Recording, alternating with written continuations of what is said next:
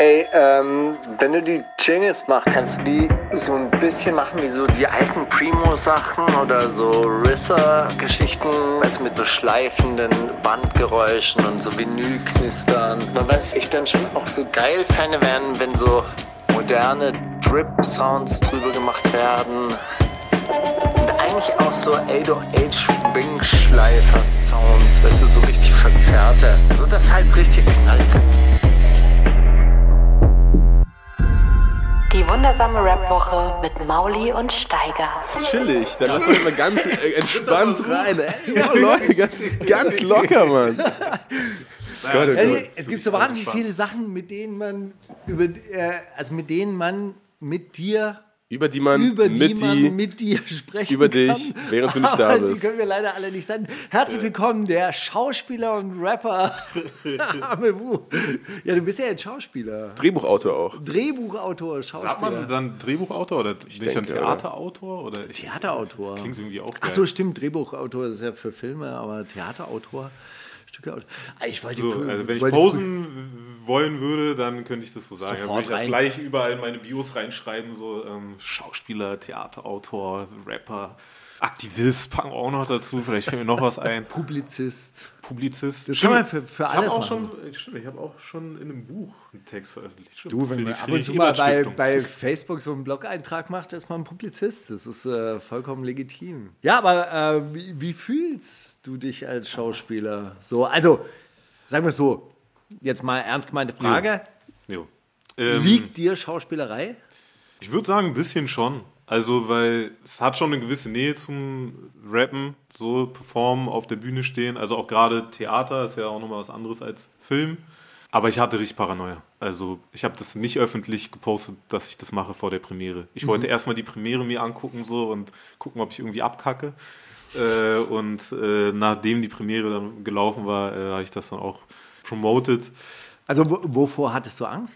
Ähm, einfach das, dass sich die Fähigkeiten, die man so vom Rappen und auf der Bühne stehen hat, nicht übersetzen lassen auf die Theaterbühne. Und ich war ja am Anfang relativ ignorant, was so Theater anging.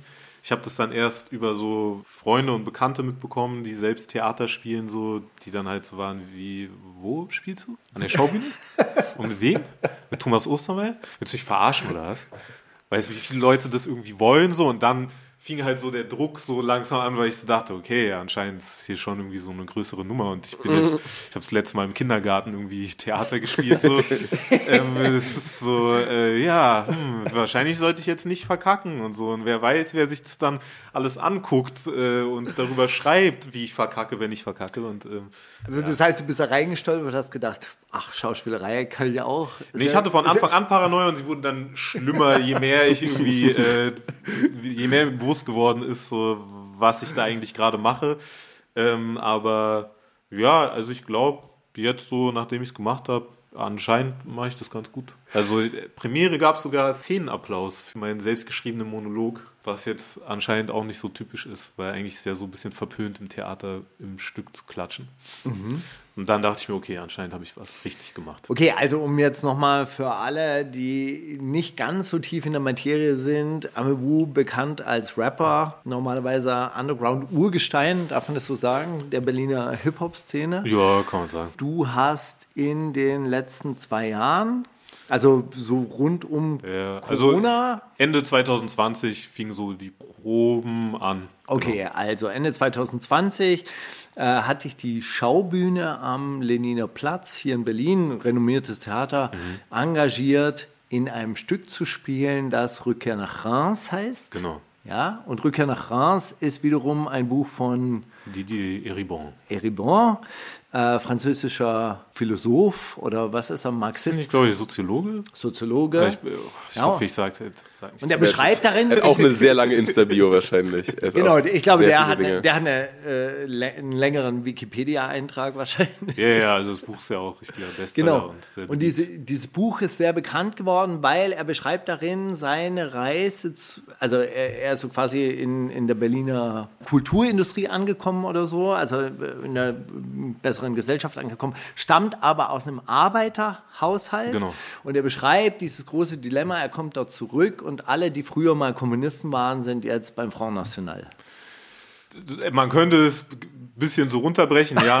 Also Das ist klar, das, klar, was klar. bei mir immer ankommt. Und Ja. deshalb muss man dieses Und es Buch geht halt auch um sein, also um ihn selbst, dass er feststellt, ah, wie, warum habe ich mich eigentlich so krass von meiner Familie und meiner äh, Klasse sozusagen entfernt? Ich bin Also- eigentlich klassenflüchtig und äh, hab mir Klassenverrat. das, er sagt klassenflüchtig, du sagst Klassenverrat. und ähm, er, er, er stellt dann irgendwann fest, ich habe mir die ganze Zeit eingeredet, dass ich mich von meiner Familie abgewandt habe, aufgrund meiner Homosexualität und der Homophobie meines Vaters und so. Aber eigentlich war mir sozusagen mein, meine Klasse sozusagen war mir unangenehm. Ich wollte davon eigentlich weg und habe aber gleichzeitig voll viel darüber geschrieben. So und da zieht er dann halt auch zu Parallelen zur Studentenbewegung, die äh, dann teilweise aus den Kindern von Arbeitern irgendwie auch äh, bestand und ähm, ja, was für ein krasser Bruch da dann stattgefunden hat zwischen denen und ihren Eltern. Ich glaube, das Buch ist deshalb so wahnsinnig Erfolg, äh, erfolgreich geworden, weil es irgendwie so ein Dilemma der Linksliberalen zum Ausdruck bringt. Irgendwie so, man, man kommt vielleicht aus einfachen Verhältnissen, wendet sich aber so, so einer kulturell aufgeschlossenen Gesellschaft zu und stellt dann fest, dass die Welt, aus der man kommt, doch relativ eng war und man die deshalb verlassen wollte.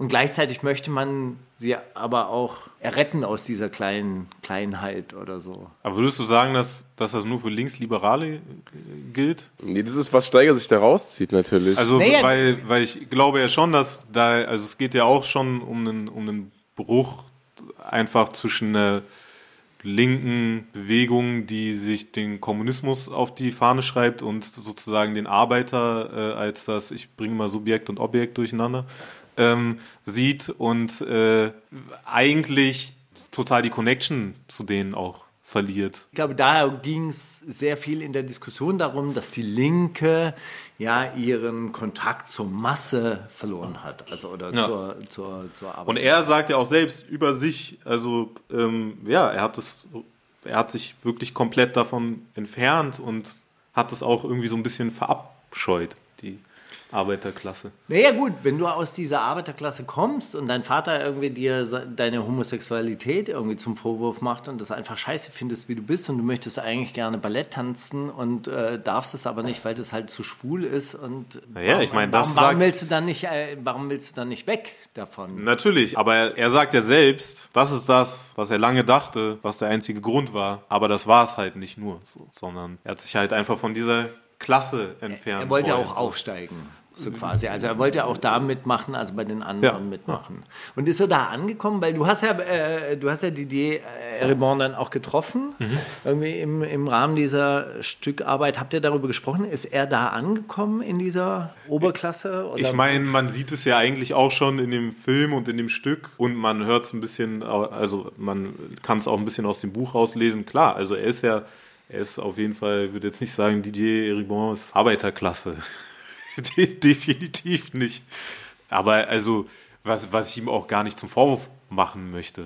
Also, Keine Ahnung, wenn der erfolgreiche Bücher schreibt, dann soll der erfolgreiche Bücher schreiben und soll irgendwie ein gutes Leben führen, whatever. Wobei da die Frage jetzt wieder wäre, was ist denn Arbeiterklasse? Gibt es nicht Arbeiter, die auch Bücher schreiben? Und die Frage, was denn ein gutes Leben? Und wünscht man das ja eigentlich jedem? Ja, also man kann auch sagen, alles ist relativ, aber ich glaube, es ist schon ein Unterschied, ob du irgendwie am Existenzminimum lebst und darauf angewiesen bist, dass äh, du irgendwo einen Job bekommst zu Konditionen, die oft einfach richtig beschissen sind, so. Oder ob du ähm, gefeierter Bestseller-Autor bist und aufstehst, wann du willst und vielleicht brunchen gehst. Weil keine Ahnung, ich weiß, ich kenne sein Leben auch nicht, so weißt du, aber es ist so.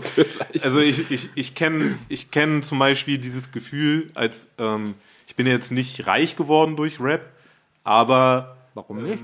ja, darüber können wir auch noch reden.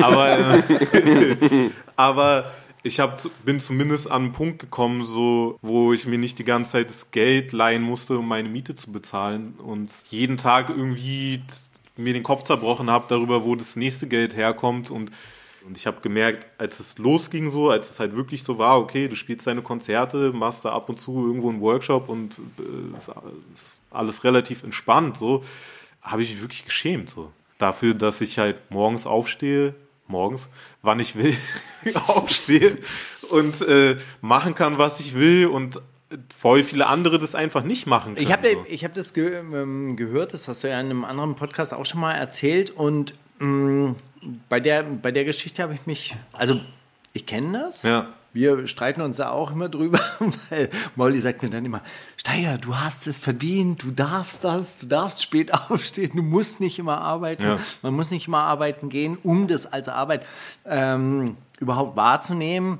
Ich glaube, ein, ein Teil von mir hängt diese Welt aber trotzdem immer noch nach. Deshalb gehe ich immer noch arbeiten, weil ich immer denke, das ist richtige Arbeit, alles andere ist nur Spaß und, und so weiter und so fort. Aber hast du es dann für dich überwunden irgendwann mal? Oder waren es vielleicht sogar bei dir die Workshops, dass du das Gefühl hast, okay, ich, hier vermittle ich gerade was, da ist das irgendwie messbarer, was meine, was meine Worte so erzeugen. Mm, Nee, ich glaube, so idealistisch bin ich gar nicht an die Workshops rangegangen. Also Workshops waren wirklich so der Übergang für mich von ich stehe in irgendeinem Coffeeshop und verkaufe Kaffee zu, okay, ich mache zumindest was, was ich irgendwie cool finde, was mit meiner Musik zu tun hat. Und dann kam halt irgendwann so, okay, ich muss das eigentlich auch nicht mehr machen, äh, sondern kann einfach Konzerte spielen so und mach das halt relativ selten mit den Workshops. Ich habe da, ich habe zur Arbeit wirklich keine romantischen Vorstellungen. Also, weil für mich ist es so, warum sollte ich arbeiten?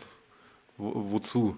Also, wenn das, wenn es so wäre, ja, ich äh, reiß jetzt den äh, Mund sehr weit auf, aber äh, wenn das so wäre, ich würde irgendwie zusammen in der Community daran arbeiten, dass wir alle was zu essen haben und äh, einen Platz zum Schlafen, dann ist mir auch scheißegal, stehe ich auch um 5 Uhr morgens auf und gehe aufs Feld arbeiten. Kein Ding. Mache ich gerne. Aber nicht für das hier. Also nicht für, nicht für das hier, nicht, nicht für dieses Konstrukt, in dem wir leben. Das ist so, da romantisiere ich überhaupt nichts an Arbeit so und äh, wenn ich nicht arbeiten muss, dann arbeite ich auch nicht so und ähm, Da ist Also- doch eigentlich die Frage, Steiger, was, was, was idealisierst du gerade um dich rum die ganze Zeit? Was, was siehst du in deiner näheren Umgebung, für das es das wert ist, dann doch irgendwie mit 50 Jahren körperlicher Arbeit hinterher zu rennen? Also wir sind jetzt im Bereich der Küchenpsychologie. Also äh, wahrscheinlich kann man das auch wirklich nur psychologisch ähm, äh, gründen. Das ist, glaube ich, schon irgendwie eine relativ frühe Prägung, dass es, ich weiß nicht, so ein, so ein Leistungsgedanke, irgendwie so, man muss was leisten, damit man was kriegt oder so. Oder dass halt Arbeit zum Leben dazugehört. als Selbstwert. Du arbeitest, ich arbeite, also Selbstwert. darf ich existieren. Sag mal so, also die, die Arbeit, die ich jetzt gerade mache oder überhaupt, dass ich, dass ich arbeiten gehe, ist natürlich auch, ähm, hat zwei Komponenten. Auf der einen Seite ist es halt wahrscheinlich so wirklich so ein Drang, der, den man jetzt bekämpfen können müsste oder da, wo man auch sagen müsste, so, Wenn dir ey, nichts fehlt. Also. nee, nee, nee, mir fehlt Zeit natürlich. Weißt du, also Okay. Zeit, Zeit fehlt mir natürlich schon immer und Arbeit nimmt dir Zeit weg. Ja, dann lass. Genau. Auf der anderen Seite ist es halt auch, hat es auch was damit zu tun, dass ich schon auch immer mit einem gewissen Geldmangel aufgewachsen bin und deshalb also über Arbeit auch immer an Geld rangekommen bin. Ja, also das habe ich schon relativ früh gelernt, wenn ich dann halt äh, in die Fabrik gehe, drei Monate lang, damals konnte man noch bei Daimler-Benz äh, arbeiten, drei Monate konnte man ein Jahr chillen. Auch so. Das konnte ich ganz, ganz gut, aber diese drei Monate Arbeit in der Fabrik, die waren dann halt irgendwie notwendig und dann konnte man sich ein entspannteres Leben leisten. Ja. Und jetzt hat Arbeit für mich aber auch noch eine Funktion, dass es halt nicht nur in diese, da- dass mein Leben nicht nur in dieser Medienwelt stattfindet.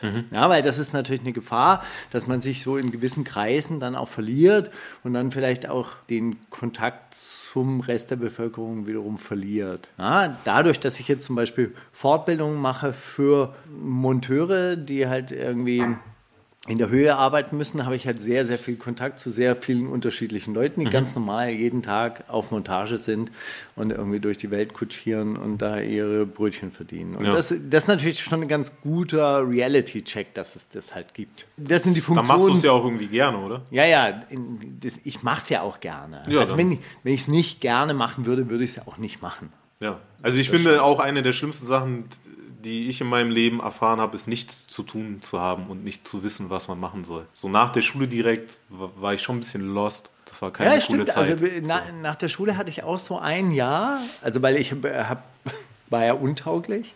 Wie? Ähm, Für den, äh, man hätte ja damals noch zum Militärdienst müssen. Ach so, ja, ich, ich hätte ja auch. zum, ich hätte ja noch zur Bundeswehr müssen, dann bin ich da hingegangen, dann bin ich ein Jahr zurückgestellt worden, weil, weil was weiß ich. Wie, was weißt du? Wenn es jemand weiß, dann du wahrscheinlich.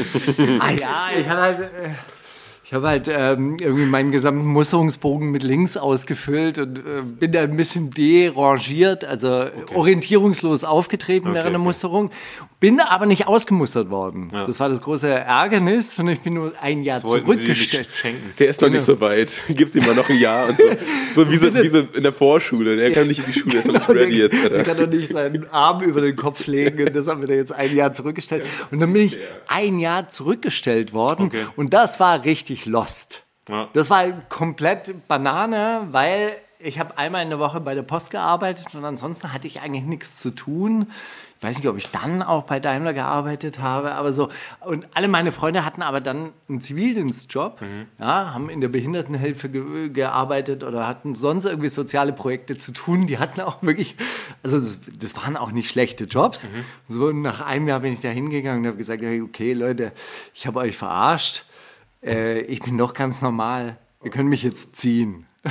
Und dann äh, bin ich aber nach Berlin gegangen und bis das Kreiswehrersatzamt Ludwigsburg die Unterlagen ans Wehrersatzamt Berlin äh, hinterhergeschickt hat, sind drei Monate vergangen. Dann bin ich aber von Ost nach West gezogen. Dann ist es wieder in ein anderes Aber warst du Kreiswehrersatzamt. zu alt?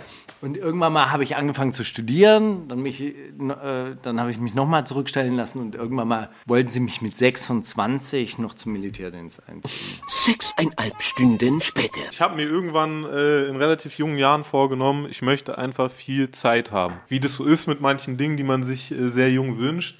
Irgendwann später wachst du so auf und merkst, krass, diese Dinge, die ich mir gewünscht habe, sind jetzt irgendwie da. Anscheinend habe ich darauf hingearbeitet und dann fängt halt die Frage an, okay, ist es jetzt wirklich einfach nur das, was ich möchte oder will ich eigentlich noch was anderes?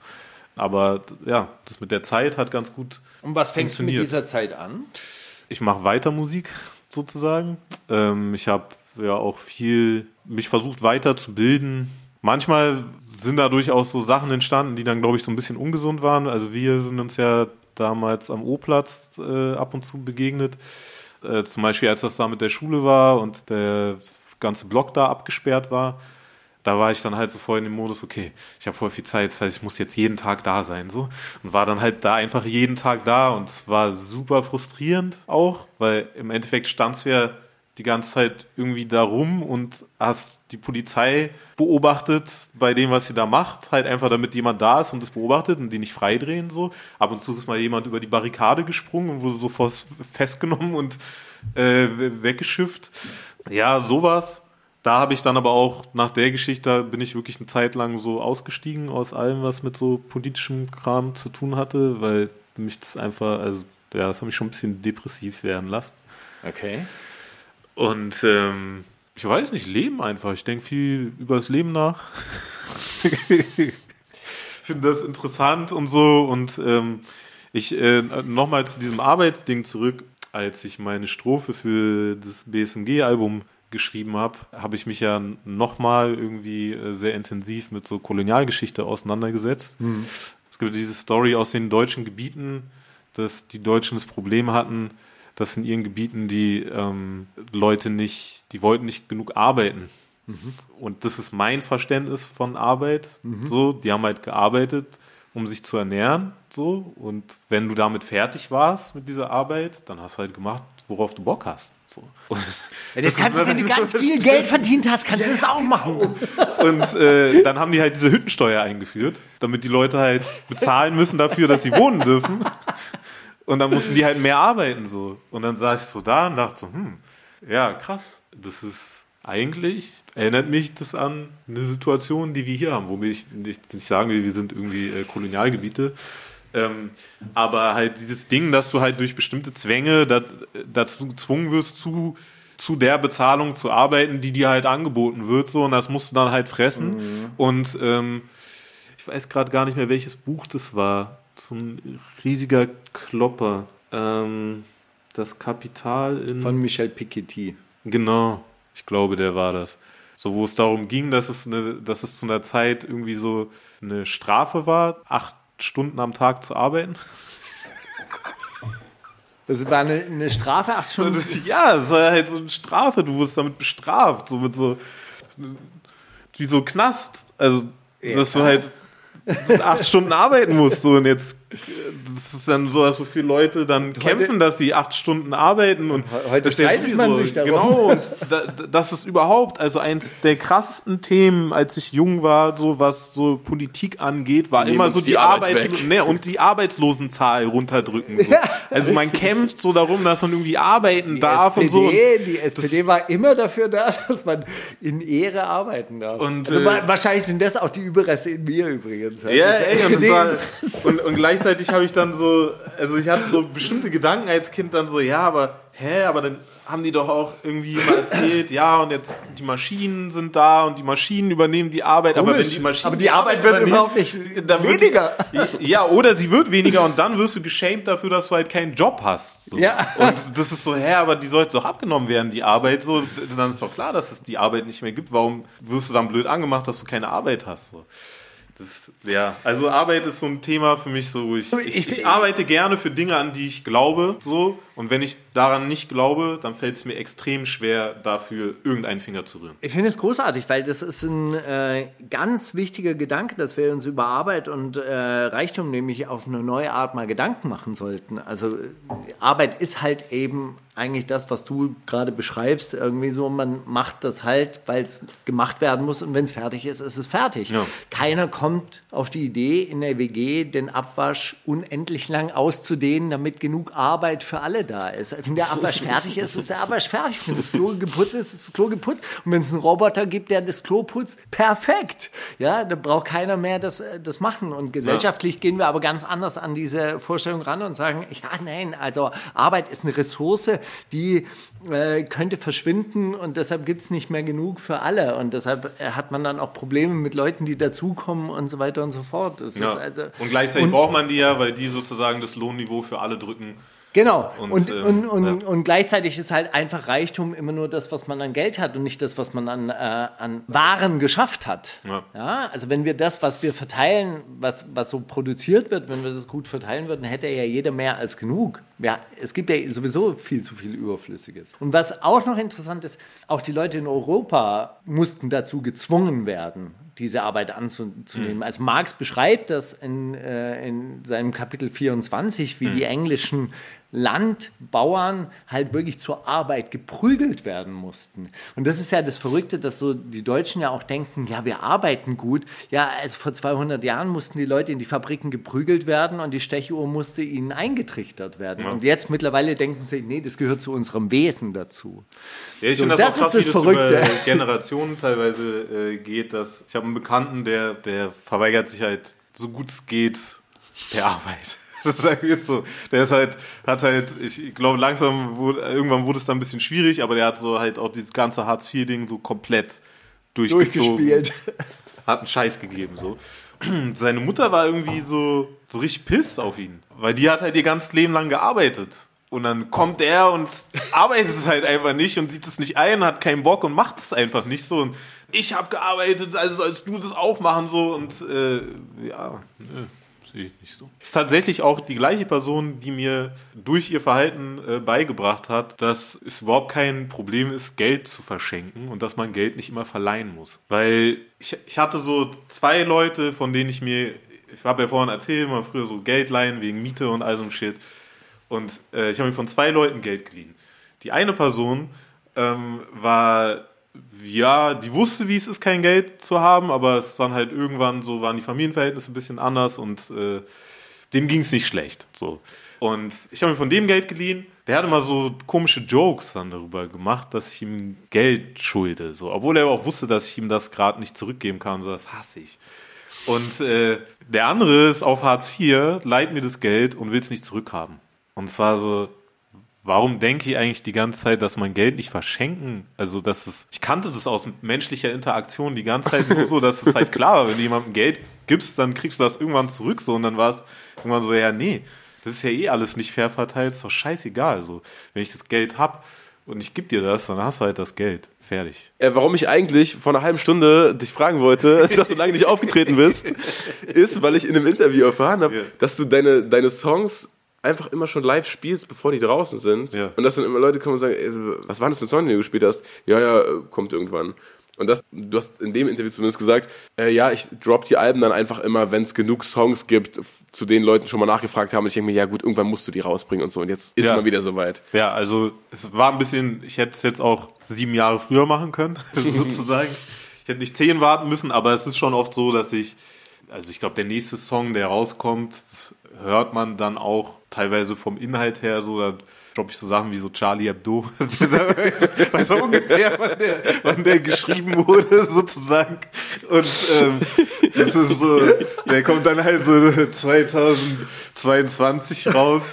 Ähm, ja, passiert, passiert. Aber dieses Album-Ding ist halt für mich viel krasser mit Musikbusiness connected als Showspielen. So. Showspielen kannst du irgendwie.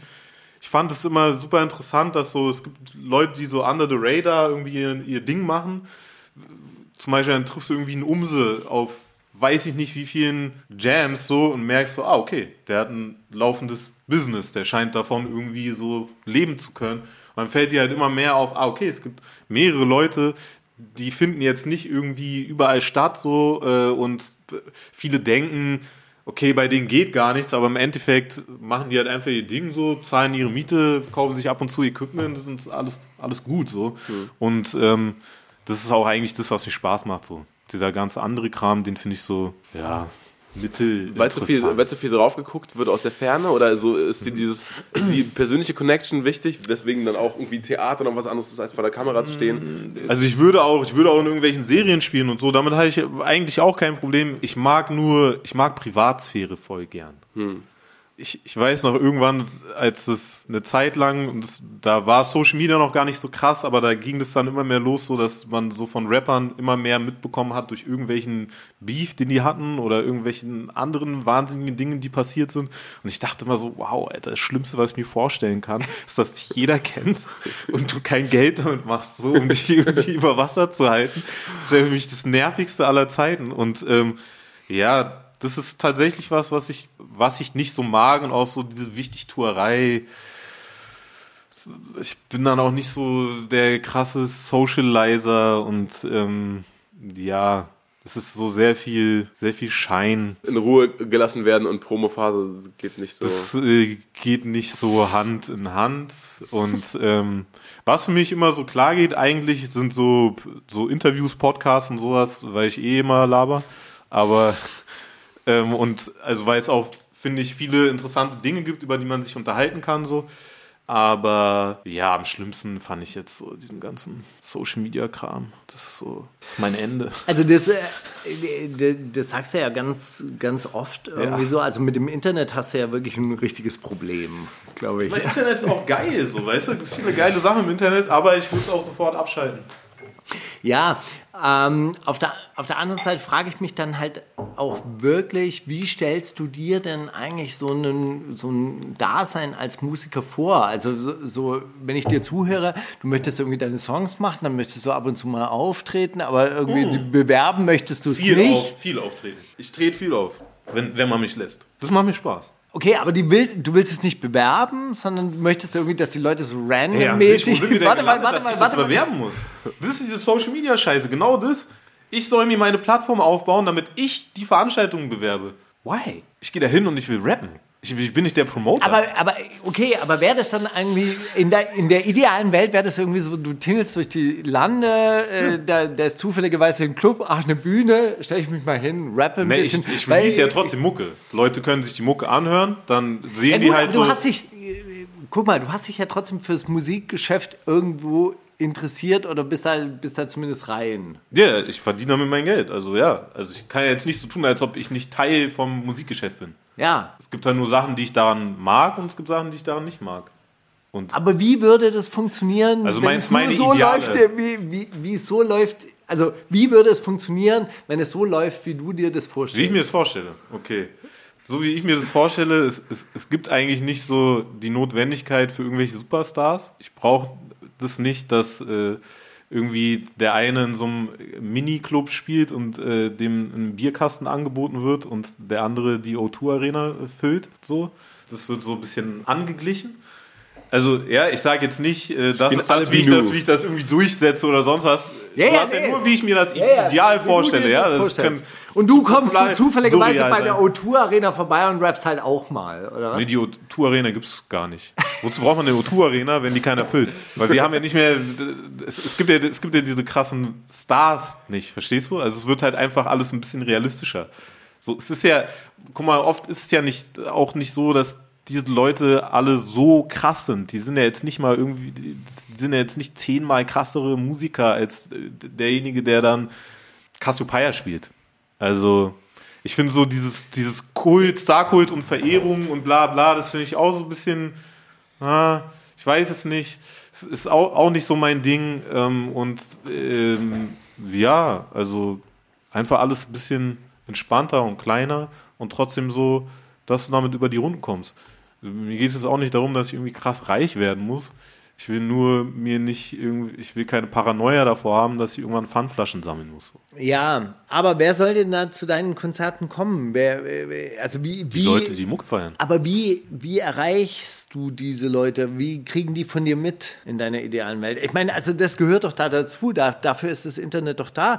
Ich meine, man muss ja nicht auf diese ganzen, auf diesen ganzen 24-7 Wahnsinn von Bones MC irgendwie einsteigen und da jeden Scheiß posten. Aber, aber das Internet Naja, hat aber es doch, gibt ja dann trotzdem aber- immer eine Monopolisierung von bestimmten Sachen. Also, aber fühlst du dich da im, im Druck, denen standzuhalten? Weil ich meine, du hast ja dein Publikum oder du erreichst doch dein Ja, Publikum. aber das ist auch schon anstrengend.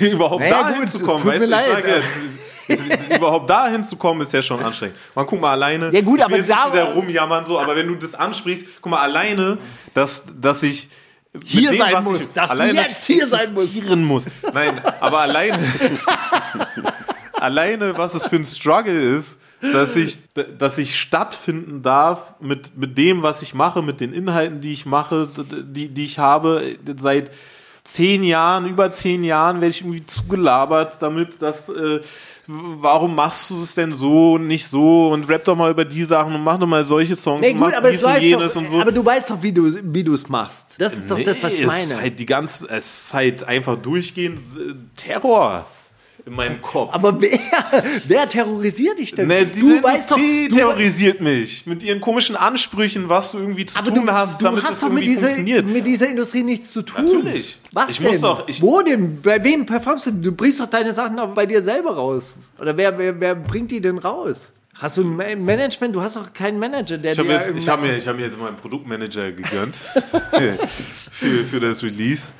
Ja, aber das sind ja auch alles Entscheidungen, zu denen du erstmal kommen musst. Und es hat ja auch einen Grund, dass ich irgendwie so lange nichts gemacht habe, weil mich diese Industrie einfach abgefuckt hat. So, weißt du? Also, weißt du, so, erstens wird dir die ganze Zeit erzählt, so, alles, was du rappen sollst, soll irgendwie leichte Kost sein, so. Und leichte Kost sind ja auch dann so absurde Sachen, wie wenn du äh, die ganze Zeit deine Gewaltfantasien ins Mikrofon schreist, womit ich jetzt gar nicht sagen will, es, äh, das sollte nicht auch irgendwie möglich sein. Natürlich, man soll alles irgendwie machen, aber das Gleichgewicht ist da so nicht wirklich da. Und ich kenne das halt nicht anders, als dass man mir so begegnet, dass man eigentlich kritisiert, dass ich das mache, was ich mache. Und wenn es mal funktioniert, sind alle überrascht, dass das überhaupt funktioniert mit dem, was man macht. So, und es ist halt teilweise wenig wertschätzend und immer so ein, so ein Kampf gegen die Strukturen, die man aber eigentlich auch irgendwie braucht, damit man überhaupt stattfinden kann. Aber hast du wirklich den Eindruck, dass die Leute deiner Art nicht, wer- also deiner Kunst jetzt nicht wertschätzen gegenüber treten? Weil ich meine, du hast doch dein Außer die Leute, die, nein, ich rede jetzt nicht von den Leuten, die das hören. Ja gut, aber äh, um Ich die rede von- doch im Endeffekt. Ja, aber die, Vom dass die das überhaupt, dass die das überhaupt mitbekommen, da sitzt, da musst du ja in bestimmte Strukturen rein. So, jetzt werden wir irgendwie alle von Spotify gepimpt, dann musst du irgendwie auch irgendwie in irgendwelche Playlisten rein, damit du damit irgendwelches Geld machen kannst. Modus Mio stattfinden. Mir scheißegal, wo ich stattfinde. Wenn ich bei Modus Mio drin bin, dann bin ich bei Modus Mio drin. Dann ist da halt ein Song drin, wo, wo ein bisschen Aber- was über was anderes geredet wird. Ist mir doch scheißegal. Wenn, wenn ich dadurch dann irgendwas bekomme, so easy. Ich meine nur, das, darauf legst du es doch nicht an. Das kann doch dir, für dich kein Stress sein. Aber das sind 20 doch Minuten trotzdem, reden das sind wir doch, das sind doch aber trotzdem, du kannst doch nachvollziehen, dass er Gespräche führen muss mit Leuten, mit, keine Ahnung, die sich um Organisatorisches kümmern, irgendwie ja, aber wenn sagen, die so guck mal, die alle sich- dann die sich alle die das denken, doch nicht. Jetzt ja, aber du musst doch erstmal Leute, du musst doch erstmal Leute finden, die das peilen. Verstehst du? Voll viele Leute sind in dieser Industrie, weil es da Geld gibt. Und selbst die, die nicht da drin irgendwann mal gelandet sind wegen Geld, sind irgendwann an dem Punkt, dass aber sie merken, wenn ich hier, stopp, wenn ich hier überleben will, dann muss ich mich auf Sachen einlassen, die ich vielleicht nicht so feier. Und mit der Zeit und mit den Jahren veränderst du dich und plötzlich ist so die Hemmschwelle, bestimmt bei bestimmten Dingen mitzumachen, sehr viel niedriger. Und am Ende hast du dann irgendwie Leute, die schon ein bisschen älter sind, in, in diesem Business noch arbeiten, die richtig abgegessen sind und dir dann, dann vielleicht noch angepisst sind auf dich, weil du immer noch deinen Film durchziehst, so. Ey, es ist einfach, Ich verstehe ich verstehe nur nicht, wie diese Ja. Leute zusammenkommen, weil ich sage jetzt mal was, was Gemeines, aber Leute, die Geld machen wollen, die arbeiten noch nicht mit dir zusammen. Das ist doch genau das, was ich meine. Ich muss doch Geld machen. Deswegen muss ich auch mit Leuten arbeiten, die irgendwie Geld machen wollen. Ja, aber du machst doch deine, äh, du machst doch dein Ja, aber es Geld ist ein Struggle. Okay. ist ein Struggle. Also, guck Du mal. redest ja, guck mal, du redest jetzt auch aus einer Perspektive von, du bist jetzt gerade 2022. So, Ja, du machst ja nicht Musik seit gestern und du hast ja diese Gespräche, die wahrscheinlich oft genug ange, oh, aber jetzt kommt doch gerade das und so, guck doch mal, aber so ein bisschen mehr Härte vielleicht, ein bisschen mehr Straße. Ey, weißt oder, du, wie froh oh, ich war? Ich, äh, Ralf Teil macht ja jetzt gerade das Produktmanagement. Weißt du, wie froh ich war in Situationen, wo ich so gemerkt habe, krass, ich muss dem jetzt nicht erklären, warum ich da nicht hingehen will. Ich muss dem jetzt nicht erklären, sondern er sagt mir schon von sich aus, ja, ich weiß nicht, ob das. Okay, das heißt, äh, das heißt, es sind tatsächlich irgendwann mal, oder du hattest, äh, hattest Erlebnis mit Leuten, die halt, äh, was weiß ich, ein gewisses Potenzial in dir gesehen haben, die dann aber gesagt haben, ja, aber wenn du das machen würdest und das machen würdest, dann Oder auch Leute, die gar kein Potenzial in mir gesehen haben, sondern sich gleich gedacht haben, was ist das für eine Scheiße, einfach weil ich halt mache, was ich mache. Warum reden die dann noch mit dir, wenn sie sowieso alle scheiße finden? Naja, manche Gespräche sind ziemlich schnell zu Ende. Ah, okay. Und manche Türen bleiben zu. Ich meine, mir würde es ja, ich, ich will ja auch gar nicht, dass irgendwer Leute davon überzeugt, dass mein, dass das, was ich mache, irgendwie cooler ist, als es eigentlich ist. ist doch gar nicht, wie diese Stimmung so geladen geworden ist. Auf einmal, es ging um nichts Schlimmes. Es ging um nichts Schlimmes. Ich habe die erste, erste Diskussion gern. mit Steiger habe ich, glaube ich, mit so 16 oder 17 geführt auf der Insel. Wirklich? Ich kann mich nur an eine Diskussion vor unserem Laden in der Falkensteinstraße erinnern. Also du hast mir vorgeworfen, glaube ich, dass äh, KZ nicht mehr politisch gewesen wären, Wegen seit dir. sie beim Bunker deine sind, Schuld. weil Hab ich das echt gesagt? Ja, weil ich, ich sie davon überzeugt hätte, dass sie diesen Nonsens jetzt Das war dieses Jahr nach der Schule, wo du sehr lost warst. Oh mein Gott. Das ist wie so alte Forenbeiträge lesen. Ja, ich glaube, du, also, ich glaub, du hast mich persönlich dafür verantwortlich gemacht, weil ich so quasi als Industriemogul diese Typen so geschätzt Okay, du stellst habe, jetzt aber auch äh, sehr polemisch dar. Ich glaube nicht, dass ich das so formuliert habe. Ähm, Ich glaube, Nee, ich glaube, mit, mit, das, das Ding mit KIZ war, glaube ich, damals, ich habe die irgendwann mal in der Feuerwache, ich weiß gar nicht, ich glaube, es waren nur Nico und Maxim da.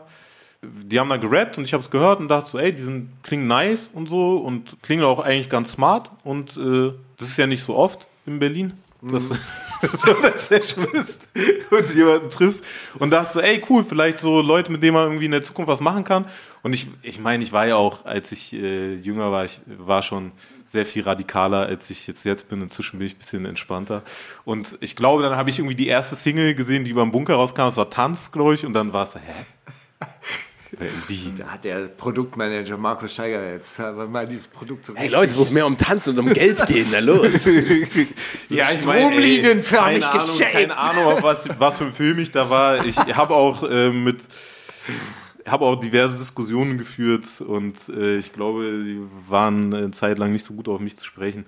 Ich glaube, es gab im Berliner Rap schon auch immer sehr, sehr verrückte Underground-Szenen und auch äh, äh, Underground-Diskussionen und auch so Sellout-Diskussionen. Ich glaube, das war zu einem gewissen Zeitpunkt halt auch wirklich noch, noch so richtig wichtig, dass man halt eben nicht Sellout ist.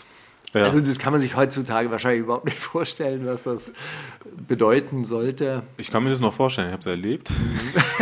Aber ja, nee, ich glaube, glaub, bei mir war es eher so die Enttäuschung, dass ich so dachte, ey, cool, da sind irgendwie so coole Leute, die ein bisschen was drauf haben, so, die, die, die ich nice finde. Und ich meine, das natürlich, ja, aber das ist natürlich voll deren Sache, was sie machen. Es war auch total bescheuert. So, also Ähm, Warum machen die nicht so, wie ich das ja, warum machen die nicht so, wie ich mir das vorstelle, dass sie das machen sollten, was ich irgendwie potenziell Ey, ich darin sehe? So. Und, Guck mal, ich ähm, hatte, das- das- ich hatte große Diskussionen auch, Quatsch. mit Mach One, mit dem ich mich heute ja auch äh, gut verstehe. Ja. Und äh, der mir damals vorgeworfen hat, dass äh, Echo, und dann sitzt Echo da bei Stefan Raab. Und dann ha, habe ich zu Mach gesagt, willst du dort sitzen? Ja. Ja, dann könnte ich das ja verstehen, diesen persönlichen Ärger. Nee, auf gar keinen Fall will ich bei Stefan Raab sitzen. War ich, wo ist dann dein Problem? Das verstehe ich, ich verstehe dein Problem nicht dann Ja. an, an der Stelle. Weil wenn ich da sitzen wollen würde und dann sitzt aber so ein Echo Fresh, ja gut, dann würde ich mich ärgern drüber. Aber wenn ich da nicht sitzen will, dann ist mir das auch scheißegal. Und ich glaube, das ist halt manchmal so übers Ziel hinausgeschossen, dass man dann den anderen so quasi zum Vorwurf macht, dass sie das halt mit dem Geld machen oder dass sie das halt. Und ja, das, ich meine, ich will jetzt nicht zu tief in äh, private Unterhaltungen gehen, so, aber ich weiß auch, wie Tarek mir im Vollsuff er- den Gameplan erklärt hat von KIZ und, mir erklärt hat, warum das bei mir nicht funktioniert und so. Okay, und aber äh, das ist, äh, das war, ähm, aber weißt du, auch gut. So, also, ich hatte- ist, also ich, ich sehe im Nachhinein halt einfach, was mein Film war und warum das hängen geblieben war, meine Einstellung zu haben. Und ich weiß auch, warum ich meine Einstellung hatte, aber es war halt einfach Quatsch. Ich fand eigentlich, das fand ich halt nice, was die gemacht haben, so, Ja. als ich die kennengelernt habe. Ja, war dann so ein bisschen, ja, aber warum ist, warum machen die jetzt das damit? Habe ich nicht weil es bei verstanden. diesem Sellout-Label Royal Bunker waren. Aber es gab eine Sache, Ja. die, ich weiß nicht, ob du CVE noch kennst, Riddler und so. Kannst du mich verarschen, oder? Sorry, no offense. Das letzte wieder Mucke mit denen gemacht. Wirklich? ähm, ja, schon ein bisschen länger her, aber. Geil, Ja. mit Riddler? Mit äh, Riddler, ja, ich bin auf dem einen Riddler-Album bin ich drauf. Äh, dann gibt's so ein Ding. Okay, also das ist wirklich Los Angeles Underground, das kennen wirklich nur da- davon kursierten Tapes. Ja. Kopierte Tapes, die auch von Kopie zu Kopie immer schlechter wurden. So, man hat am Mhm. Ja, selbst Ende wenn du so- von denen, von manchen von denen eine CD gekauft hast, waren das so CDRs, äh, bei denen ich auch gefragt hast, hat dir ja schon mal jemand zurückgegeben, so nach einem Jahr, oder? Also, die waren wirklich Underground, Underground, Ja. aber extrem gute Rapper, Ja. muss, man, muss man dazu sagen. Und Riddler hat einen Satz zu mir gesagt, und weil das war für uns ja damals auch so ein Thema, irgendwie so, du hast halt so, so diese krassen Typen, diese krassen Underground-Typen, die so extrem krass gut rappen können. Und auf der anderen Seite hast du dann so jemanden wie Jay-Z, den wir damals irgendwie so, ja, mäßig halt so. Ja, Ja, der ist auch schon ein guter Rapper, so. Also. Sagen wir Vanilla Ice. Nee, nee, Vanilla Ice war, das war überhaupt eine, keine Diskussion. Aber Jay-Z, der ist ein guter Rapper, aber er, er rappt natürlich irgendwie jetzt nicht so krass exaltiert wie diese Typen von, von CVE. Ja, aber das ist ja auch eine Style-Frage. Also. Egal. Ich will jetzt nicht, also. Riddler hat nur- Jay-Z verteidigen. Äh, Ja, Riddler hat nur mir. Überhaupt auch nicht ge- kein äh, so gegen das Steiger mit 30 Jahren ich so gerade argumentieren. Okay, Es ging, es ging ja einfach nur Punkt. äh, um, um diese Aussage von Riddler, wo er gesagt hat, you know, I'm a complicated person, I rap complicated. Yes. Und was ich an der Aussage ziemlich cool fand, ist, er wusste, wer er ist. Mhm. Er wusste, dass er keinen Bock hat auf diese primitive Scheiße, also so, so quasi im Verhältnis Ja. dazu. So, weil er einfach ein komplizierter Typ ist und ich, er, er will kompliziert rappen. Und er hat aber auch dann nicht verlangt, auf demselben Niveau wie dieser Jay-Z zu sein. Ja. Weißt du? Weil er genau wusste, ey, mein Ding ist ein Nischenprodukt. Not for everyone. Ja. Genau. So, und das, ich glaube, das hat mich ziemlich, ziemlich beeinflusst, auch zu sagen, so, hey, wenn ich kompliziertes Zeug mache und nicht stromlinienförmig bin, dann ist es halt einfach so. Dann, Ja. dann kriege ich das halt auch nicht, was andere kriegen, wenn sie halt Jan Böhmermann sind oder so. Guter Vergleich an der Stelle. Der Jay-Z von Deutschland. Äh, meine erste äh, Erinnerung an eine Diskussion, die wir hatten, war auf der Insel der Jugend. Ähm, und ich glaube, das war zu der Zeit, als dein Lieblingsthema die Kunstfreiheit war. Und äh, es darum ging, dass äh, alles ja irgendwie gesagt werden können soll in, in Raps. Und ich weiß nicht, ob das auch das Mal war, wo du irgendwie diesen Take hattest, dass die Line von Savage, du bläst mir ein, während ich auf dem Klo sitze und scheiße, irgendwie, darauf müsste man ja erstmal kommen. Und Muss man ja auch erstmal. Ich das ist große. Kunst. Darauf muss man wirklich erstmal kommen. Ja, also mittlerweile würde ich sagen, das ist eine spezielle Kammer im Seelengewölbe von Savage, so, die er immer wieder Du, hast, du betritt. bist auf jeden Fall krass in die Bresche gesprungen für alles Mögliche, was irgendwie an. Ja, komm, ey, so- also meine, deine Freundin setzt sich auf, warte mal, ich verkleide mich als Schiff, deine Freundin setzt sich auf meinen Mast. Darauf muss man wirklich erstmal kommen. Da ist weniger Scheiße bei, aber ist ja auch egal.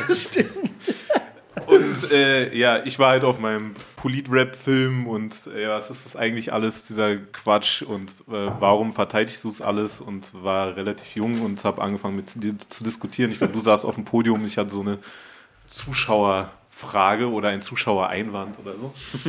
Ja, ich erinnere mich auch noch, wie du, wie du diesen armen Typen angeschrien hast in der, äh, in der Volksbühne bei der Hip-Hop-Sommerschule. Der wollte einfach nur ein bisschen rappen und plötzlich fingst du irgendwie an zu schreien, Please pass the mic. Please pass the mic. Ich dachte so, was rastet Steiger denn gerade so aus? So schlimm hat er jetzt auch nicht gerappt, so. Ich glaube, er wollte einfach nur mal Please pass the mic schreien, während CVI da ist. Ähm. Ja. Thema alte Blog-Einträge. Äh, Amu, ich habe auf deinem Album, was ich gehört habe, Jo. sind mir ein paar Zeilen ins Auge gesprungen oder ins Ohr vielleicht sogar gesprungen. Und zwar sagst du auf erste Zeilen, vielleicht bin ich für manche psychisch krank.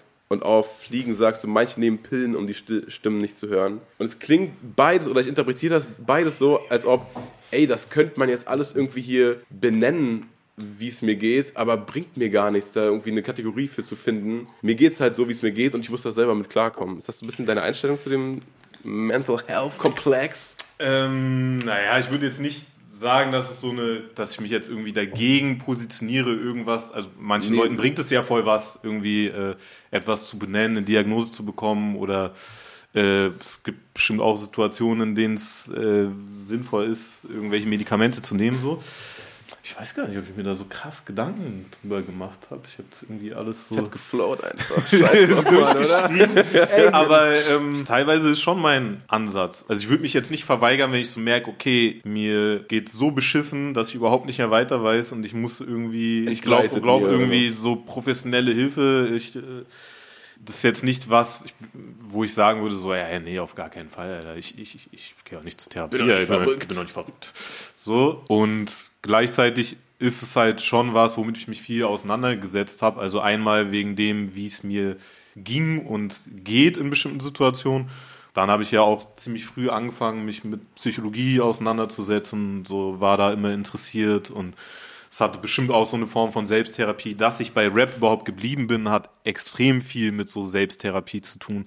Ich habe mir, ich glaube, ich hätte das nicht so krass durchgezogen, wenn mir das nicht so viel gegeben hätte in einer bestimmten Zeit, so wo ich, da war ich jetzt gar nicht so krass auf Jams unterwegs und habe überall irgendwie gespielt, so, sondern saß halt zu Hause und habe für mich meine Texte geschrieben, so und das hat mir halt irgendwie geholfen und das kriege ich ja auch voll oft so als Feedback. Also ich weiß noch, als ich 2012 das Album rausgebracht habe, da ging es ja auch viel so um, um Depressionen und äh, überfordert sein mit dem, wie die Gesellschaft funktioniert und eigentlich das, was ich am meisten als Feedback bekommen habe, war so, dass Leute kamen und meinten, ey, ich finde es richtig krass, dass du offen damit umgehst, dass es dir nicht gut geht. So. Und das war so für mich so, wow, wie vielen Leuten geht es denn hier nicht gut, die sich nicht trauen zu sagen, dass es ihnen nicht gut geht. So. Und ähm, ist ein großes Thema auf jeden Fall für mich. Ja, du hast in einem anderen Interview auch mal gesagt, dass du dich mit diesem Thema Geld haben ähm, so auseinandergesetzt hast und dir dann aufgefallen ist, als du dann so viel Geld hattest, dass du es nicht mehr automatisch verbrauchen musstest, du trotzdem Angst hattest, Ja. äh, dieses Geld wieder zu verlieren. Und dann hast du angefangen, dich mit dieser Angst zu beschäftigen. Inwiefern hast du dich damit beschäftigt und inwiefern hast du es überwunden? also ich bin zu dem Schluss gekommen bei der Überlegung, wenn ich das jetzt nicht regel mit der Angst, dann geht die nie weg. Und dann werde ich halt immer mehr Geld verdienen wollen, aber ich werde nie an den Punkt kommen, so, wo ich dann mir denke, ja, okay, jetzt habe ich genug Geld verdient, so. Und glaube, die Überwindung, die zeitweise Überwindung, weil, also das ist ja auch, man kann ja schnell wieder in Situationen kommen, wo das wirklich ein real, also wo das nicht nur eine irreale Angst ist, so, sondern einfach die Realität ist es tatsächlich bei einem gewissen Grundvertrauen wieder zu landen, dass es schon irgendwie wird und dass egal in welcher Situation ich lande, ich irgendwie mit den Fähigkeiten, die ich habe, äh, da rauskommen werde und äh, nicht verhungern werde. Also was mir bei dem Gedanken wirklich eingefallen ist, es gibt extrem erfolgreiche Leute, also in der deutschen Musiklandschaft, jetzt Ja. abgesehen vom Rap, extrem reiche Leute, Ja. die diese Angst tatsächlich Ja, haben.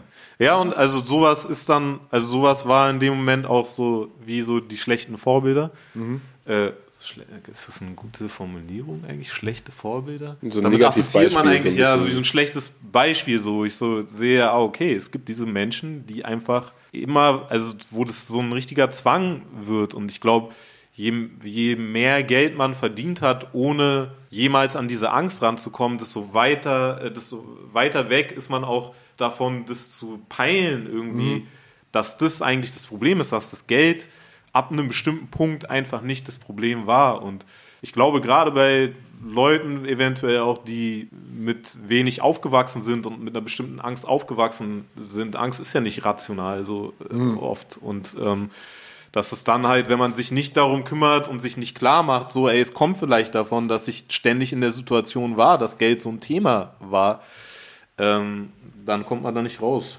Habe ich jetzt gut beantwortet, wie ich da rausgekommen bin? Ich weiß es nicht, aber Hoffentlich interpretiert da der Hörer was Schlaues rein irgendwie. genau. Darum geht's ja auch, ob, ja, keine Ahnung, was ich mir dabei gedacht habe. So, ist das so assoziativ immer oder lässt du das einfach so aus dir rausfließen und dann bist du hinterher so, okay, krass, äh, dass euch das jetzt was gibt, das überrascht mich ein bisschen, dass ihr euch da was Schlaues reininterpretiert habt. Ja, aber so ist es auch oft. Also es ist, ich, ich mag so wildes Rumassoziieren schon. Klar, ich sitze auch an Texten, wo ich so, so rangehe, dass ich mir dann genau überlege, okay, wie sage ich das da und was will ich überhaupt damit ausdrücken. Aber an sich habe ich so oft auch erlebt, dass Leute so komplett andere Dinge reininterpretiert haben in das, was ich Voll. gesagt habe. Lustig wird's auch, wenn die einfach andere Sachen verstehen, aber Also jetzt wirklich andere, ja, ja, andere Wörter einfach verstehen so. Ähm, und das ist dann meine Lieblingszeile und so. Und dann irgendwie dann, Ich hab's mir aber tätowiert. ist- ist Ich sag da was anderes, sorry. Vielleicht hättest du das Album mit dem Booklet holen sollen und dir das angucken sollen. Aber ähm, weil auf äh, Genius stehen auf jeden Fall auch manchmal sehr lustige Sachen. Ja, also ist schon auch oft wildes Rumassoziieren dabei, bei dem ich dann später selbst erst verstehe, okay, krass, so kann man das auch sehen. Hey, interessant. Ey, da habe ich eigentlich was Cooleres geschrieben, als ich dachte. Auch schon mal äh, im Nachhinein gemerkt, dass du was beschrieben hast, was noch gar nicht passiert war zu dem Zeitpunkt oder so eine Situation, die für dich noch gar nicht so von Bedeutung war? Wie meinst du? Also, dass du eine Zeile geschrieben hast, von der du dachtest, ey, das ist einfach nur wild rumassoziiert und dann fällt dir ein halbes Jahr später auf, ey, das trifft ziemlich genau auf das zu, wie ich mich jetzt fühle. Ja, ich hatte das auch mal, dass ich, äh, Stichwort alte Songs, ich habe für das erste Album, musste ich einen alten Song nochmal aufnehmen, weil Wacker aus Versehen das, äh, das A Cappella gelöscht hat. Chillig. Der war halt auch, wie so viele von diesen Songs, einfach unfassbar anstrengend zu rappen. so Und wenn du die Sachen dann ewig nicht mehr gerappt hast und dann musste ich halt diesen Song immer wieder rappen, den hatte ich halt irgendwie mit so 18, 19 geschrieben. Und ich finde eigentlich, da sind immer noch Zeilen drin, die ich, die ich feier, aber ich war dann halt älter und hatte bestimmte Aussagen schon so vergessen. Und es war irgendwie so, als ob mein jüngeres Ich mein Gegenwärtiges die ganze Zeit so disst. So, die ganze Zeit selbst, so, also wie so Selbstgeißelung, diesen Part immer wieder einzurappen. ähm, ja, sowas gibt's auch, auf jeden Fall.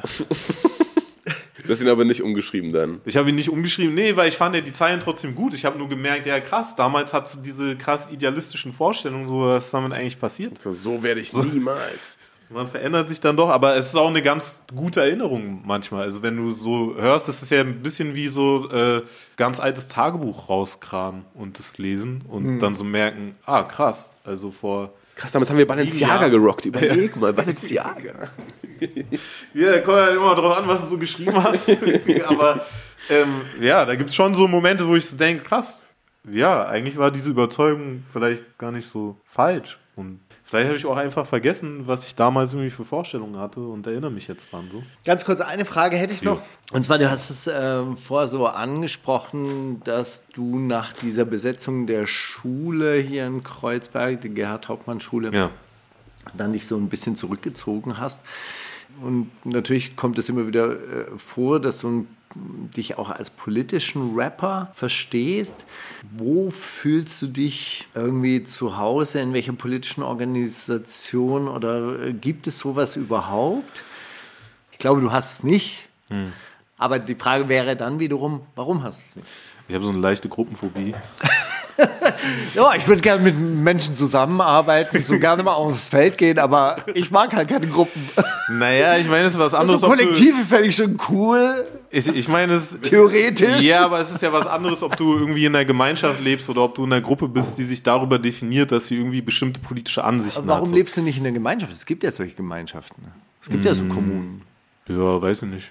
Hab vielleicht bis jetzt keine Kommune, keiner Kommune gechillt, wo ich irgendwie mir gedacht habe, hey, hier will ich, hier will ich sein. Aber ähm, nee, ich glaube, das sind so Erfahrungen, die ich ziemlich früh gemacht habe. Also einmal so so die erste Erfahrung einfach als nicht weißes Kind in einer sehr weißen Gesellschaft und in einer sehr weißen Familie aufwachsen, so sehr früh so eine Außenseiterposition gefühlt haben, so oder halt das auch richtig so mitgegeben bekommen von der Gesellschaft. Dann auch gleichzeitig hatte ich halt so Erfahrungen in politischen Gruppen als Kind, wo ich dann von der anderen Seite halt auch so ein bisschen merkwürdige Vibes mitbekommen habe, wo dann halt ein Problem war, dass äh, meine Mutter weiß ist und ähm, so, sowas hat mich dann, glaube ich, schon sehr früh geprägt und dann halt auch immer wieder die Erkenntnis, je größer die Gruppe wird, so desto dümmer wird die auch irgendwie. Also, ähm, und desto weniger, desto schwerer ist es, so einen gemeinsamen Nenner zu finden. Und ähm, dann bin ich irgendwann eigentlich so zu dem Punkt gekommen, ey, ich supporte bestimmte Sachen, bei denen ich denke, hey, das ist cool, finde ich gut, die Organisation finde ich gut oder ähm, diese Veranstaltung finde ich gut ähm, und bin dann am Start. Habe auch kein Problem damit, auf bestimmte Demonstrationen zu gehen oder ähm, mich mit Leuten an den Tisch zu setzen, mit Leuten zu diskutieren. Wenn jemand eine gute Idee hat, ich lasse mich da gerne mitreißen. Ich würde auch, wenn ich eine super Idee habe, äh, jemand anders fragen, ob er da nicht mitmachen will. Aber ähm, ich habe, glaube ich, so eine Abneigung darüber, meine Identität über so eine Gruppenzugehörigkeit zu definieren. Und auch gerade was so politische so Schlagwörter angeht, finde ich, die sind manchmal eine Abkürzung dazu zu sagen, was wirklich deine Positionen sind zu einzelnen Themen. Also es, interess es interessiert mich viel mehr, was jemand zu einem konkreten Thema irgendwie für eine Einstellung hat, als äh, ob sich die Person jetzt irgendwie als Trotzkist sieht oder als Feminist oder we- weißt du? Also es ist so, weil was heißt das? Jemand kann sich so und so benennen. Ich weiß nicht, wie die Person, was die Person für, zu der Meinung für eine Einstellung hat oder zu der Meinung für eine Einstellung. Das stelle ich dann fest, wenn ich darüber spreche. Aber vielleicht irgendwann finde ich diese Gruppe, in der ich mich wohlfühle und äh, äh, sehe mich dann als Zahnrad in, in diesem Gebilde und habe überhaupt gar kein Problem damit. Nee, also es ist, eine Mischung. Ich finde es cool, so mit Leuten zusammenzuarbeiten. Ich finde es cool. Ich finde, bin auch nicht so, dass ich sage, es bringt alles nichts oder so, sondern ich habe da eher so einen pragmatischen Ansatz, wenn es da was gibt und ich kann da irgendwas beisteuern dazu, dann mache ich das. Und ja, ist das eine befriedigende Antwort für dich? Ne? Es gibt hier keine Noten für die Antwort. Ich, ne? nein, nein, ich, ich habe äh, befriedigend war nicht mit drei gemeint. ich wollte sich fragen, ob du etwas mit der Antwort anfangen kannst und ob sie deine Frage voll. wirklich Also, beantwortet. Ich So. finde, ähm, Also ich als Anarcho-Kommunist, der gegen Marx vertritt.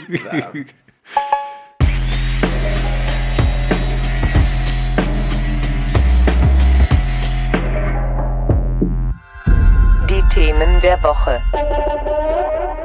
Okay, Leute, ganz kurz, eine, eine News der Woche gab's noch. Äh, Flair hat gesagt, dieses Album war sein letztes Album. Also ab jetzt nur noch Flair-Interviews, dreimal im Jahr. leider, leider steht, äh, ist, da, ist das so ein kleiner Haken an der Sache. Es steht drüber, kommt noch was im Jahr 2022. Und darauf hat die Antwort, das war mein Wirklich? letztes Album.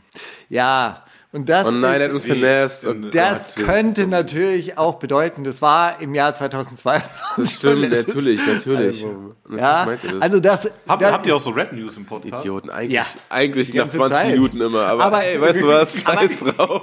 Aber ganz ernsthaft, das war auch die einzige, die ja, diese so Woche ziemlich. irgendwie voll relevant ziemlich. war. Da muss man halt wirklich sagen, die Frage lautete, kommt zwar 2022 noch ein Album von Das dir? habe ich gar nicht, das darauf, habe ich voll überlesen. Darauf hat er gedacht. halt geschrieben, nee, das war mein letztes. Ich Er dachte wollte auch, einfach nur, der ist, Mann, der ist zu schlau für uns. ja, Fuck. ich habe ich es auch gelesen und dachte, yes! Hast dich gefreut, oder was? Willst du, willst du keine neuen Flair-Alben mehr? Ich glaube nicht. Okay. Nein. Mach doch mal ein bisschen mehr wie Flair. Ja, ich hatte schon überlegt, ich hatte schon überlegt, ob ich jetzt einfach so einfach mal so Ausraster kriege in Interviews. Aber jetzt hat Steiger Hat schon sich- sein. hat sich ja jetzt, kann ich, jetzt kann ich halt nicht mehr. Ähm, ja, das muss ich dann in einem anderen Podcast oder einem anderen Interview machen. Gut, das waren die Themen der Woche. Herrlich, herrliche Rubrik gewesen, mal wieder Scheiß auf alles. Die wundersame Rap-Woche mit Mauli und Steiger. Ich habe Musik und ich habe aber auch vor allem Zitate. Aber lass uns mal äh, 3 Plus mit Dinge spielen. Der hat diese Woche einen neuen Song rausgebracht. Ich finde das der beste, den er bisher so geschrieben hat. Da geht es auch so, also so grob, geht das auch in die Richtung, ey, so. Manche nennen das Depression, aber das sind doch nur Dinge, die wir tun und so. Das definiert dich nicht und so. Ich kann dir nicht Vergib dir selber und so. 3 Plus ist durch, oder? Seit den Twitter-Jokes einfach durch. Ciao, 3 Plus, mach's gut. Ich halte hier die Stellung für dich. Irgendwas Schlimmes getan, oder? Er hat, er hat immer ganz lustige, ganz, ganz lustig Steiger geroastet. Er hat gesagt, ey, wenn Steiger, äh, äh, Steiger ist so gegen das äh, Krankensystem, er würde sich auch nicht einweisen Boah, lassen. ich und muss dann echt so, sagen- an dem Mann verdient ihr keinen Cent, Leute.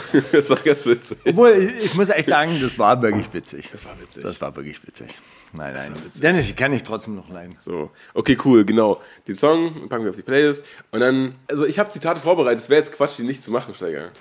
Go. Bo, bo, bo, ich rate Zitate, Zitate, ich rate. Ja.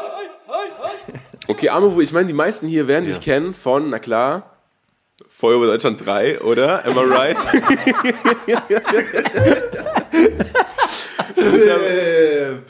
Und ich habe ein Zitat in zwei abgeänderten Versionen und eine davon ist richtig. Du bist jetzt zusammen mit Chefcat äh, dort angetreten Ja. gegen ein Team aus äh, Sheriff Dessau und so und Vitamin, Vitamin B. B.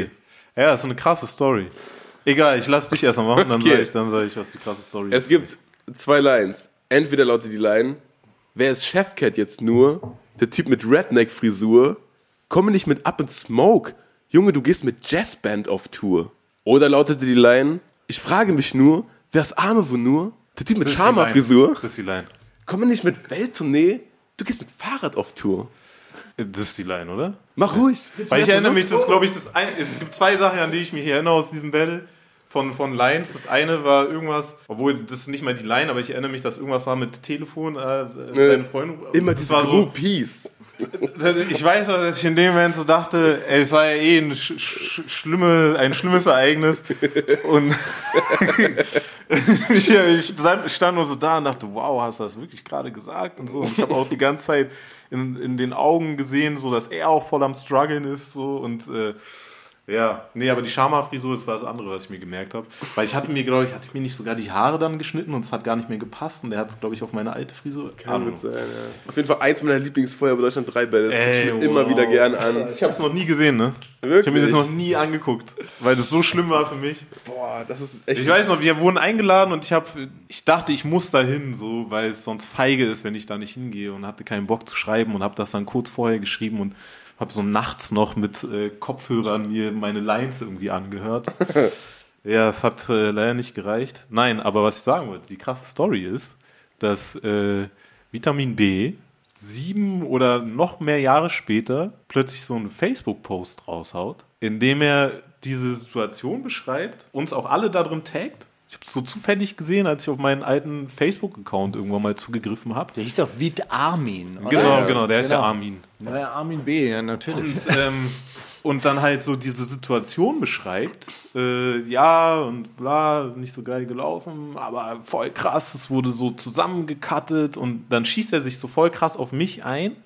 So dass ich schon fast dachte, er denkt irgendwie, ich hätte was damit zu tun, wie dieses Video hast geschnitten, geschnitten? ist. Ja, ja, natürlich. Ich habe ja das Video geschnitten. Hä? Und dann erzählt er irgendwie, wie, dann erzählt er so, wie, wie, wie, wie gut er sich mit Chefcat verstanden hat und was das für ein cooler Typ ist, so. Aber das kann er über mich auf jeden Fall nicht sagen, weil ähm, äh, ich war da an dem Abend, hätte ich ihn schon irgendwie äh, gejudged dafür, dass er eine Glatze hat und aus dem Osten kommt und hätte ihn als Nazi abgestempelt. Und äh, auch bei späteren Begegnungen hätte sich das alles bestätigt und so. Und ich war halt wirklich, ich habe es so gelesen, ich dachte so, wow, Alter. Also ja, wir haben uns später nochmal getroffen, aber da haben wir uns irgendwo zufällig in der Stadt irgendwie getroffen und haben uns so ganz nett unterhalten. Ich glaube, darüber, dass er, da ich gerade noch so Workshops gemacht und äh, er hat, glaub, macht, glaube ich, auch so Sozialarbeitskram und so. Und dann haben wir so ein bisschen geredet und also, da war so überhaupt nichts. Wir haben irgendein Problem und so. Und das war dann so, wie kann es sein, dass du so sieben Jahre später das ist eh das diesen Geilste. Post machst, jeden einzelnen beteiligten Text, sogar die Firma, die das irgendwie rausgebracht hat, so und anscheinend ein ganz krasses Problem mit mir hast, aber das sieben Jahre mit dir rumgeschleppt hast und ich nicht mal weiß, wovon du redest. Und ich war im ersten Moment, ich bin ja dann manchmal so ein bisschen, ich reg mich schnell dann auf und äh, dachte so, okay, ich, ich schreib da jetzt drunter, ich mach den jetzt fertig. Und, so. und dann dachte ich mir so, nein, mach das nicht. Und habe ihm so eine ganz nette, freundliche, private Nachricht geschrieben, habe ihn gefragt, ey, ich bin gerade ein bisschen verwundert so, weil ich weiß nicht, wovon du redest. So. Also wann ist es das passiert, dass ich dich als Nazi abgestempelt habe und wann bin ich denn irgendwie uncool zu dir gewesen? Ich kann mich nur erinnern, dass wir uns zweimal danach noch begegnet sind und wir haben uns eigentlich nett unterhalten und so. Dann war plötzlich diese Seite gelöscht. und, und ich war so, hä? Und jetzt ist die irgendwann wieder online. Ich habe ihn dann nochmal irgendwann geschrieben, so ein Jahr später. Ich gucke ja dann nicht die ganze Zeit, ob seine Seite wieder online ist. Und äh, meinte halt nochmal, ey, ich finde es ein bisschen komisch so. Also, aber ähm, ja, deswegen lustig, dass du das ansprichst, weil ich habe mich wirklich. Das war eine sehr weirde Geschichte, äh, besonders mit dem Aftermath da noch. Also Vitamin B, falls du das hier irgendwann mal hörst, kannst dich gerne bei mir melden. Ich würde sagen, man sieht sich immer zweimal. Wir haben uns ja schon zwei oder dreimal gesehen. Also ähm, du kannst mir gerne erklären, falls ich dich irgendwie Aber vielleicht hast mies du auch sowas. behandelt Ich, habe. äh, ich Vielleicht glaube, lässt du ich auch hab- einfach los, ist schon okay. Ich habe von diesen äh, alten Gesprächen da auf der Insel vielleicht mit 16 dann auch immer so mitgenommen, hey, der arme der findet mich uncool. Der denkt, findet ich bin mich Nazi, einfach Mann. uncool. Es ist auch was anderes, ob ich denke auch bei vielen Leuten, dass sie mich uncool finden. Also, aber ähm, das ist ja was anderes, ob ich jemanden direkt irgendwie sage, mit der Begründung, dass er aus dem Osten ist und eine Glatze hat, dass er Ja, ein aber, Nazi vielleicht, ist. aber vielleicht trägt er das einfach mit sich rum und vielleicht hat er dieses Selbstbild von sich. dann Und deswegen projiziert löscht er seine Seite, wenn ich ihm eine freundliche Nachricht schreibe. Ja, gut, also das muss jetzt nicht irgendwie, das muss jetzt nicht irgendwie drauf sein, aber das scheint ja irgendwie. Also, ja. I don't scheint- know. Nee, der scheint ja, Bisschen weird. also da würde ich jetzt überhaupt nicht mehr drauf reagieren. Ja, ey. Also, ich habe es jetzt zweimal nett versucht. Ähm, aber ich. Ich musste muss gerade öffentlich einfach. Ja, ich, ich so musste gerade dran denken, weil du das angesprochen hast. Feuerwehr, ja, Feuerwehr Deutschland war schlimm, Alter. Das war richtig schlimm.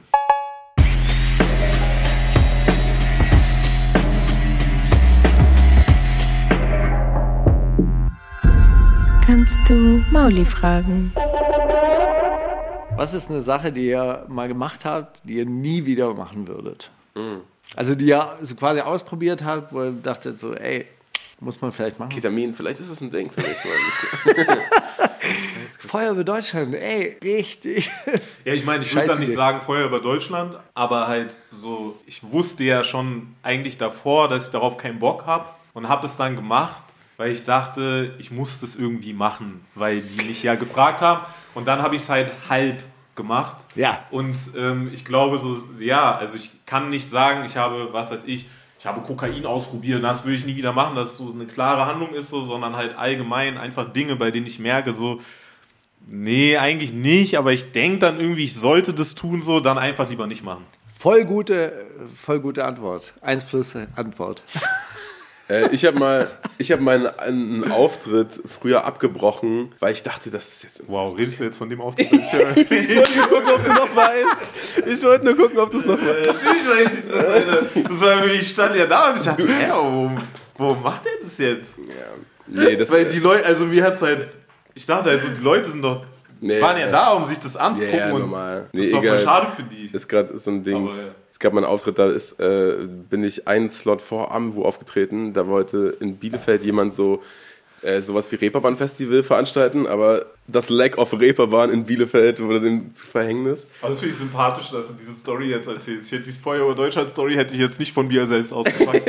Aber die ist auch krass. Und da waren so, dann waren so sieben Leute vor der Bühne oder so und ich habe so dann an dem, also auf der Hinfahrt so mitbekommen, ah, ich sollte eine Stunde 15 spielen. Ich dachte halt so Festival so 30, 40 Minuten oder so. Ich habe so 40 Minuten Set bei, na gut. Und dann habe ich die 40 Minuten durchgespielt, dann war ich so, ja gut Leute, habt ihr gesehen, ne? Das war ich. Ich bin jetzt mal raus. Und dann kam so die Veranstalterin rein, wie, was ist denn jetzt, was ist denn jetzt los? Und hier ist noch eine Ich Stunde. dann, glaube ich, auch früher, bis ich dann früher Hier ist noch eine Stunde bis Armewu auftritt und so. Was machen wir denn jetzt, ey? Weißt du, ey, sorry, Alter, ihr habt so eine halbe Gage und ich dachte, dann spiele ich so eine halbe Stunde aus. Ist doch, ist doch fair und so. Naja, es war ein bisschen, Das war ein bisschen Panne. Das müsste, das müsste nicht nochmal sein. Vielleicht würde ich dann, ich würde dann den Rest der Zeit, glaube ich, einfach die Leute nicht hängen lassen und würde dann über irgendeinen irgendein Beat, irgendeinen Quatsch machen. Lieber. Statt zu gehen Feiern und so. die auch? Ja, klar, Leute feiern eh jeden Quatsch. So, jetzt meine, Außer wenn man einfach abhaut. meine Frage an euch. Meine Frage an euch. Aber du hast auch, ähm, einmal auch gesagt, du hast dir schon sehr viele Dinge gekauft, von denen du sehr viele nie gebraucht hast. Was ist das Sinnloseste? Jetzt muss gar nicht das, das teuerste oder das, was ich am meisten bereut habe, aber so, was euch so random einfällt, etwas richtig Unnötiges, was ihr gekauft habt und dann so, okay, eigentlich hätte ich es an der Kasse schon wissen müssen. Also äh, auch ein Produkt, worüber man sich eigentlich ärgert, dass man es gekauft hat. Ja, oder so denkt, oh, wie unnötig. Weißt du? Ich habe schon so viel Scheiß gekauft. Ich weiß nicht, ob es sich noch ändert, aber ich glaube, eine der unnötigsten Sachen, die ich gekauft habe, war diese 360-Grad-Kamera. Sowas hast du und benutzt nicht? Ja. Geil. Und dann habe ich das neue Audio und äh, Jessin Video gesehen. Und die haben ja genau so eine Kamera benutzt. Video ist eigentlich ganz nice. Oh, Da habe ich mir gedacht, der, eigentlich war es keine gute Antwort, weil da habe ich ja wieder gesehen, es war nichts Unnötigste. Aber ja, halt so generell kaufe ich oft so Sachen, so Equipment-Shit, Ja, ja, check ich. auch so Sins oder sonst was, so, die ich dann so- halt einfach nie benutze. Aus so einer Selbstversorger-Sicht, weil dann sagen, okay, jetzt, wenn, wenn ich das schon mal habe, Nee, das wird mir nochmal das ist zugutekommen. ja, voll geil und so. Und dann, wenn ich das habe, dann mache ich wirklich so. Dann mache ich das Dann bin ich doch noch der Videotyp und so. Und, äh, ja, das mit der Kamera war ja auch so geil. Ich habe mir das geholt, weil ich dachte, ja, Videos drehen so. Und das ist mir irgendwann aufgefallen, ja, aber ich kann jetzt andere Leute drehen, aber ich will ja eigentlich Videos haben. Muss halt Leute finden, die da auch Bock drauf haben. Also, weil es macht mir auch eigentlich Spaß. Habe ja jetzt auch mein, mein erstes Musikvideo wurde veröffentlicht, was, was, was ich gedreht habe. Das äh, Plastikstrand, Nee, weil ich muss sagen, da habe ich heute richtig laut losgelacht, wie so auf diesen Raben gezoomt wird und auf einmal Ja, fängt er so ja. an zu bouncen auf Nee, den das Ich dachte, was ist der das Ey, denn? das war ja auch so, ich habe es gesehen, er hat dieses Geschichte, das ist so, okay, ist ein geiler Einstieg. Ja, voll. Klar, und man weiß auch sofort, wie diese Rahmen. äh, und, nee, äh, tatsächlich, das Musa-Video habe ich mit äh, Mega zusammen Mhm, gefilmt. Judgmentality. Können wir auch auf die Playlist packen, oder? Ich meine, wo sind Fall. wir hier? Da sieht man zwar das Video nicht, aber Ja, egal, aber wenn Aber einen Song den hört, Song habt ihr kann man vielleicht. auch hören. Und du? Ja, ich äh, schwanke gerade. Also es gibt so, so ein paar Sachen, die ich auch gekauft habe, wo ich fest davon überzeugt war, dass, äh, dass ich es benutze. Ich habe irgendwann mal so ein Saxophon mir besorgt und so weiter. Und das liegt dann halt einfach. Ey, ich habe gespielt. Ein Kannst Saxophon. mit S-Rock zusammenspielen. Ja. Der hat auch angefangen. Das wär's. Also ich habe irgendwann mal dann versucht, so, so zu üben, aber das war immer äh, sehr schlecht und ich bin da einfach auch nie ausdauernd gewesen. Dann lag halt, liegt halt einfach so ein Saxophon, glaube ich, seit 30 Jahren bei mir im Keller. Ey. Scheiße. Vollkommener Quatsch eigentlich. Total ärgerlich. Und dann habe ich gerade drüber nachgedacht, ich kaufe oft so billiges Zeug. Ja, also wie, was weiß ich, eine, eine Jacke oder, oder sonst was, weil ich, dem, weil ich denke, zu geizig bin, irgendwie so auf, auf was Teures zu kaufen. Und dann geht die kaputt. Ja, weil es halt so billig ist. Und das ärgert mich dann, weil es gibt ja diesen Spruch, irgendwie so, wer billig kauft, kauft zweimal. Und es stimmt auch irgendwo so, so manchmal ein bisschen so, wo, wo ich mir dann, wo ich mich dann ärgere, ey, warum habe ich nicht gleich das, das Richtige gekauft? Ja, weil du die, weil das ist die, die, die, die, das Schuldbewusstsein gegenüber deiner Klasse. Nein, nein, Ich kaufe mir doch jetzt keine rum. Canada So, Goose Jacke, Mann. Ich bin doch kein kleiner So, Bonzenschnösel. so, so ungefähr, also wirklich so. Ich war, äh, wollte irgendwann mal, also eigentlich, eigentlich hätte ich natürlich gerne die North Face autonomen Jacke gehabt, ja. Also die, so, Die ja, Zivi-Jacke. die, genau die, die, äh, Geburtstag? die, die, die schwarze Block, weißt du, schwarze Block Uniform North Face Jacke, ja. Und dann kaufe ich ja aber so, so Softshell Winterjacken, die nicht North Face sind. Und dann bin ich aber nie zufrieden, weil eigentlich hätte es ja die North Face sein sollen. Ey, Also wenn ich jetzt- dich das nächste Mal mit einer North Face Jacke sehe, äh, ich bin wirklich, Dann lebst du dein bestes Leben. ich kann, ganz ernsthaft, ich bin jetzt, äh, bin, bin jetzt safe und ich bin auch froh, dass ich keine North Face Jacke habe. Insofern alles, äh, alles gut. Aber so, solche Sachen mache ich manchmal. Und dann, äh, dann habe ich sowas ähnliches, was aber nicht richtig geil ist. Ja, also kann ich, kann ich gut nachvollziehen. Nicht, weil ich äh, auch so bin, sondern weil ich mir denke, ja, Steiger, du hast doch eigentlich selber erkannt gerade das Problem. Äh, trau dich Ja, vor allem war das ja auch so eine Sache von meinen Eltern. Ja, man wünscht sich was. Man wünscht sich Nutella und kriegt Nussplay. Ja, ja, man wünscht sich Michael Jackson und kriegt eine Elvis Presley Platte mit der Bemerkung, die Verkäuferin hat gesagt, das ist fast das Gleiche. ja? So ziemlich. So ziemlich. ja, aber ihr müsst euch vorstellen, in welcher Kulturwüste ich aufgewachsen bin. Tja, ja. Schön war's gewesen mit euch, Kinder. Bitte lasst uns das hier schnell beenden, damit Ich- ich, heute kann irgendwann ich auch noch eine schlafen Frage kann. stellen? Ja, bitte. Würdet ihr sagen, Rap ist als Kultur in Deutschland angekommen? In dem Moment, als Echo Fresh bei Stefan Raab auf dem Sofa saß, war es schon soweit eigentlich. Als, als Stefan Raab Ukulele gespielt hat für Eminem und Eminem darauf gerappt hat, das war das war's eigentlich, oder? Da war es angekommen. Amewu, Musiker, Schauspieler, Lebemann. Vielen herzlichen Dank, dass du da warst. danke für die War sehr schön. Arbeitsscheu und trotzdem immer die Extrameile. Das lobe ich mir. Bis nächste Woche. Okay. Das ist die wundersame Rap-Woche mit Maulinger und Steiger.